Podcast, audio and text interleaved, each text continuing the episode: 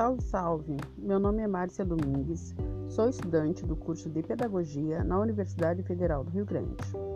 Este podcast foi produzido como avaliação final da disciplina de História da Educação 1, articulado numa perspectiva crítica com a disciplina de Elemento Sociológico da Educação.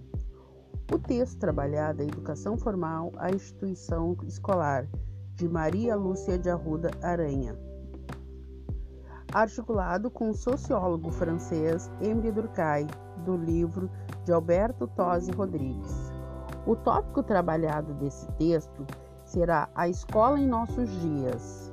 A autora nesse tópico aborda inicialmente que o século XX foi pródigo em teorias pedagógicas e projetos educacionais, na tentativa de superar a escola tradicional, tão rígida, voltada para a memorização dos conteúdos, as críticas feitas à escola tradicional denunciam sua incapacidade de atender à necessidade de um mundo em constante mutação, na qual a ciência e a tecnologia tornam-se cada vez mais complexa, mais complexa a função dos educadores.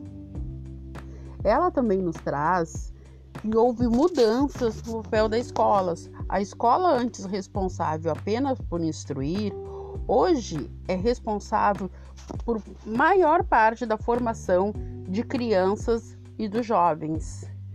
Ela também nos traz que na primeira metade do século XX se identificou a relação entre a pedagogia e as demais ciências, numa busca de métodos ativos de educação integral, com especial atenção às necessidades da educação. Um exemplo disso foi a Escola Nova, que, na perspectiva de escola redentora, esperava alcançar a equalização das oportunidades pela democratização da educação, já que historicamente a, a escola no início ela era muito elitista e ela ainda traz esses, esse vestígio. No decorrer do texto, ela menciona várias partes, vários métodos educacionais que foram surgindo ao longo do tempo e os desafios que temos hoje em dia, que é introduzir tá, as tecnologias de massa no espaço escolar, já que nem todos têm acesso a esses equipamentos de informáticas, né? E hoje nessa fazendo um relato, uma correlação com a atualidade, com a pandemia, isso fica muito mais evidente.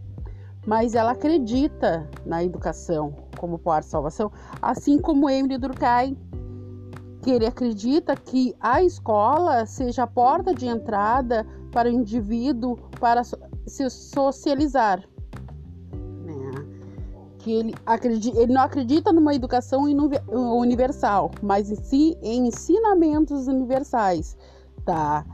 Comum a toda a sociedade, que é regras, certos costumes que devem ser obrigatoriamente transmitidos a todos por iguais mas ele acredita na, que cada setor, seja a história, a pedagogia, tá, tem o seu próprio saber, seu próprio ensinamento. Esse sim ele acredita que deva ser diferenciado.